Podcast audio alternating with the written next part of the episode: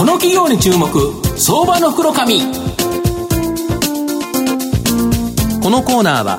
情報システムのさまざまなお困りごとを解決するパシフィックネットの提供財産ネットの政策協力でお送りします。ここからは相場の福の神、財産ネット企業調査部長、藤本信之さんの一緒と一緒にお送りしてまいります。藤本さん、こんにちは。毎度、相場の福の神こと藤本でございます。今日2月1日、なんとですね、ラジオ日経で毎週水曜日にやってる初めての株式、これの書籍の発売日ということでですね、はい、なんか先ほどあの、プレゼント告知もさされたようなんですけど、はい、あの、皆さん、あの、当たりませんからね、そう簡単に。あの、大量にですね、応募来てるんだから、はい、とりあえずまずは本屋で買おうねっていう。あの、当たるのを期待しちゃダメですよ。で、もし当たってですね、被ったら、あの、僕はですね、あの、ちゃんともう一回サインしたりとか、一応フォローしますからね。とりあえず本屋で買おうね。はい。当たるのを待たないように。はい、タイトルは初めての株式株のことをよくわからないけど始めたいあなたへで小電車から好評発売中です、はい、で今日ですね、その中で、えー、ご紹介させていただく本当にですねこれユニークな企業なんですよ。なんと、社員がですね、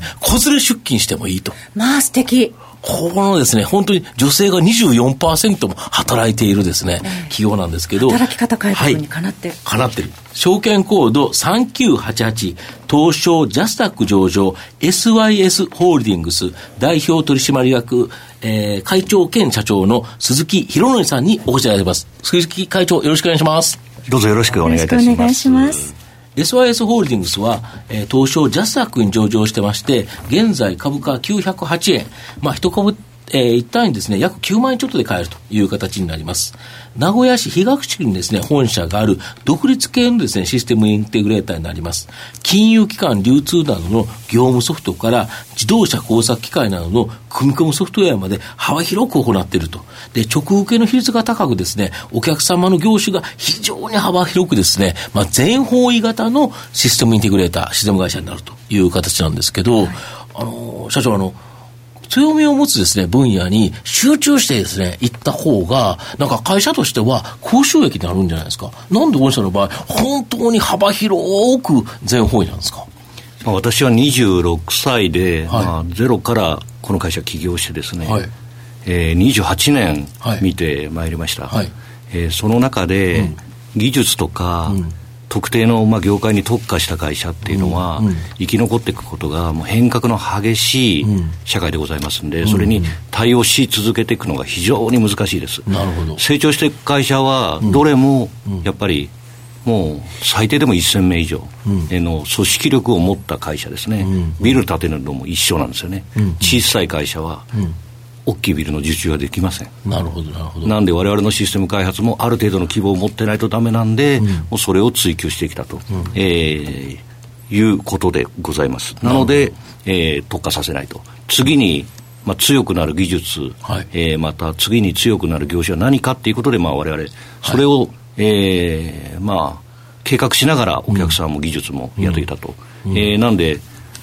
つい数年前ですと、まあ、電力自由化、これで電力業界やろうということで、今、われわれの、うん、えー、売上の比率で電力が一番高くなってます、うん、なるほど。ただその時代時代に応じて、その今後いけそうなところに対して、まあ、営業をかけていくっていうそうですね。なるほど。だから e コマースでいけば、うん、まあ、われわれは、e コマースそのものではなくて、うん、搬送機メーカーに注目して、はい、搬送機メーカーの仕事を、まあ、かなり受注を広げてきたと。なるほど。えー、自動運転も6年ぐらい前に、はい、えー、ECU の分野にひ、まあ、進出をして、はい、この分野も非常に広げてきたと。ECU ってあれですよね、あの車に積んでる車載のやつですよね。ねはい、だからこれ、組み込み系ソフトウェアっていうそうですね。そこまではなかったんですよね。御社にだから M&A でこれ持ってきたそうですね。うん、えー、まあ、あのー7年ほど前に、はい。えー、我々のグループに入っていただいた総合システムリサーチさんという会社が、はいうん、まあ、その分野をやってたんで、うん、まあ、ちょうどその頃、うん、安倍内閣が自動運転とかっていうことを、まあ、発表されてたりということで、まあ、これいけるんじゃないかっていうことで、まあ、我々も力入れてやってきたと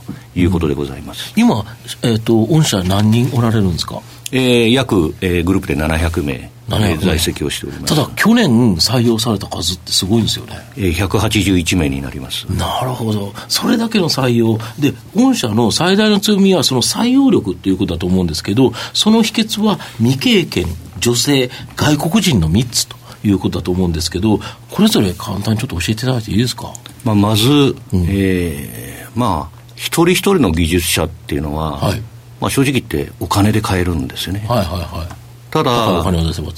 お客様が大切な情報システムを作り上げるためには、はい、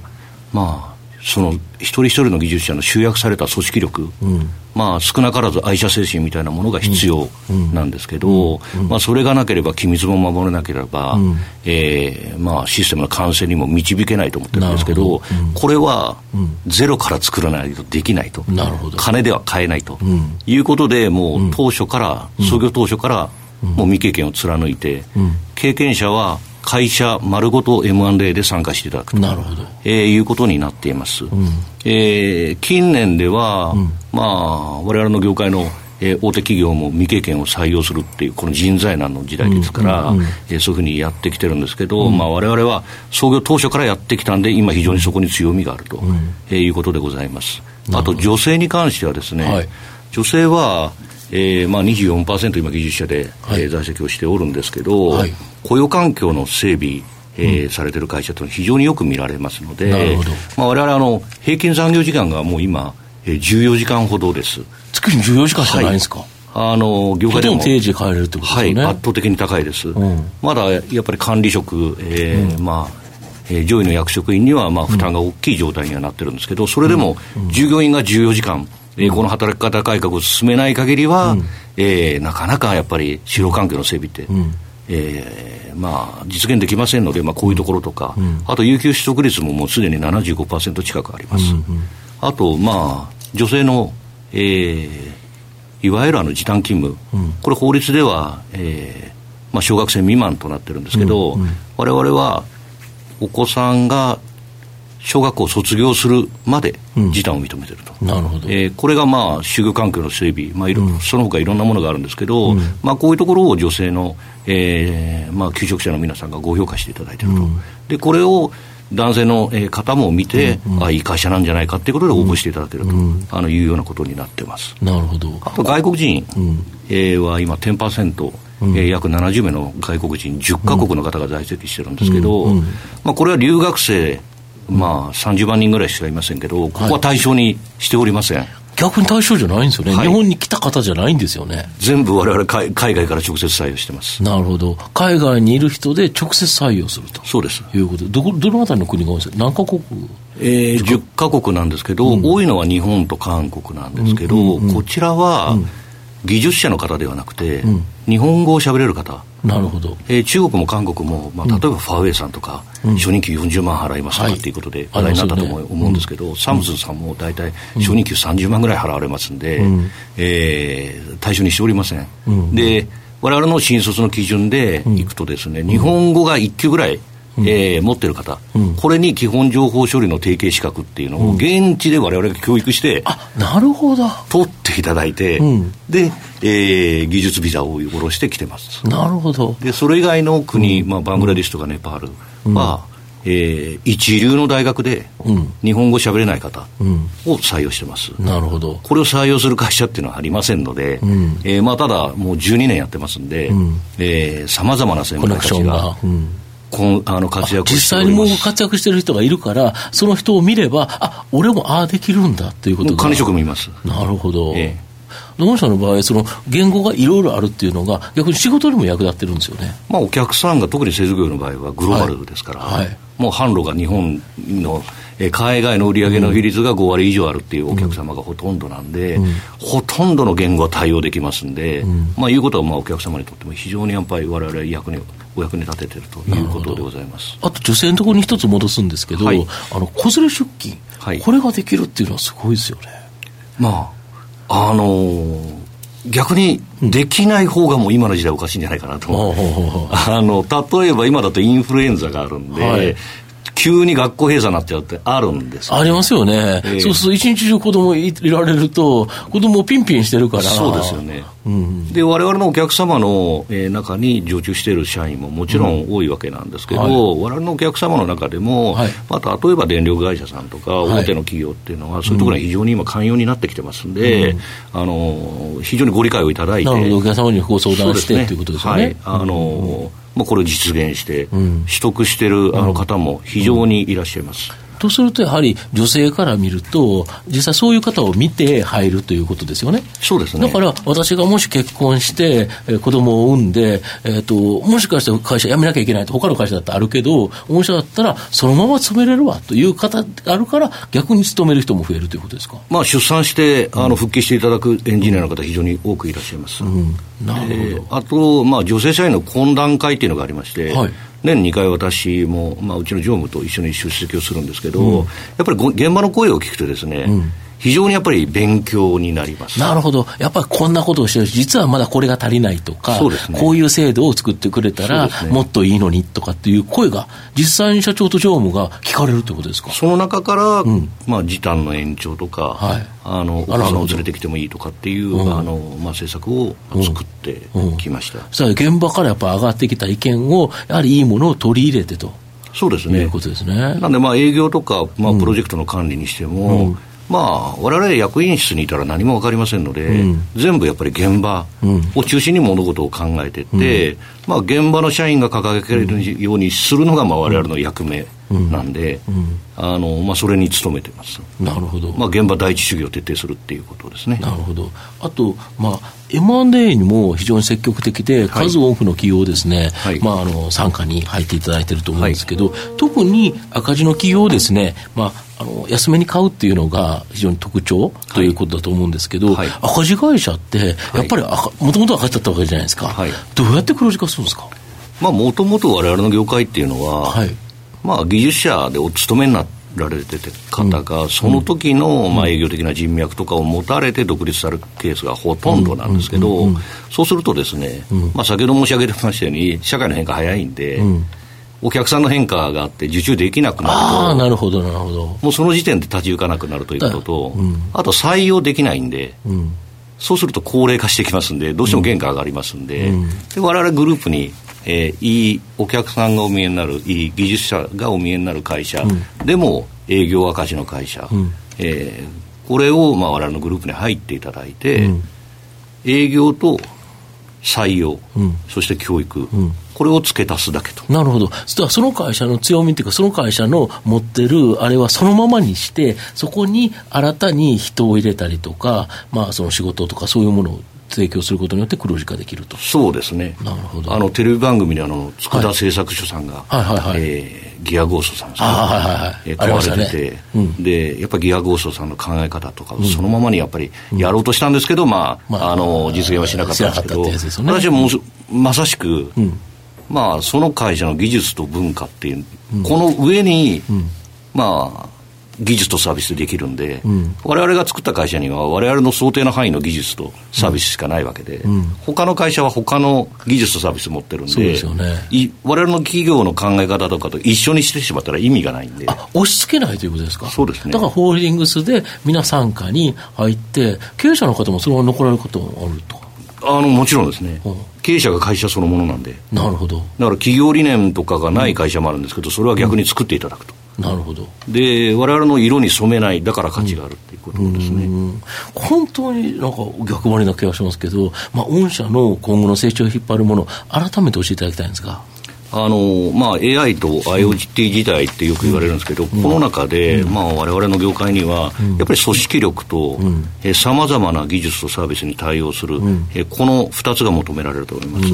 で組織力に関しては先ほど申し上げた通り、うん、我々はいろんな採用のバリエーションを持ってますんで、うん、まあ、これで着実に採用していくのと、うん、えー、M&A を重ねていきます、うん、最終的には50社までいこうと思ってます、うん、で、えー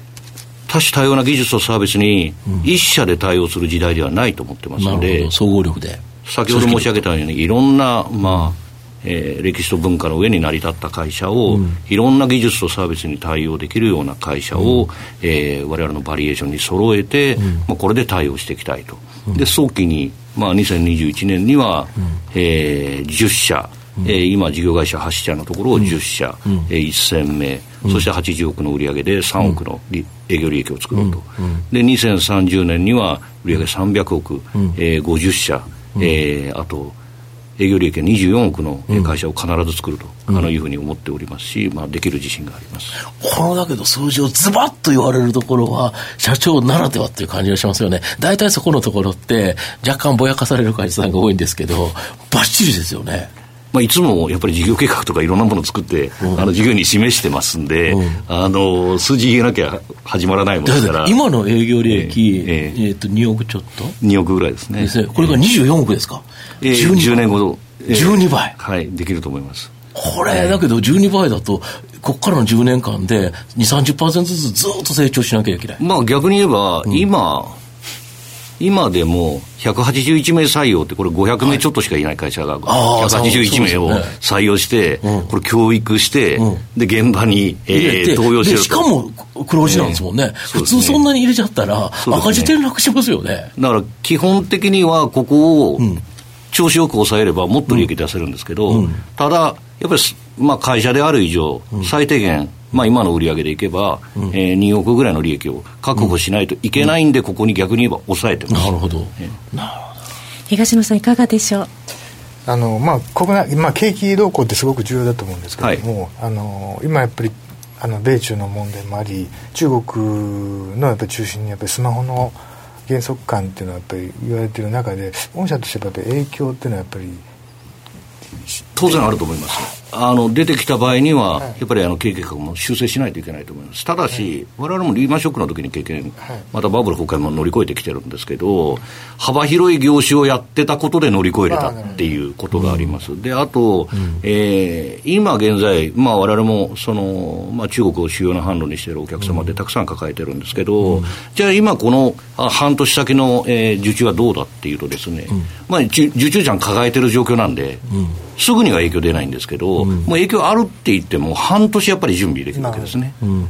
この間にやっぱりいろんな事業計画を直したり、対応十分できると、あのいうふうに考えております。なるほどまあ、最後まとめさせていただきますと、まあ、他社とはですね、全く僕は逆張りの経営手法だと思います。独立系のシステム会社で株価がですね、高い会社というのは、自社が強みを持つ分野に特化してですね、高い利益率を実現し、まあ、それを投資家が評価して、まあ、高株価になってるんじゃないかなと思うんですけど、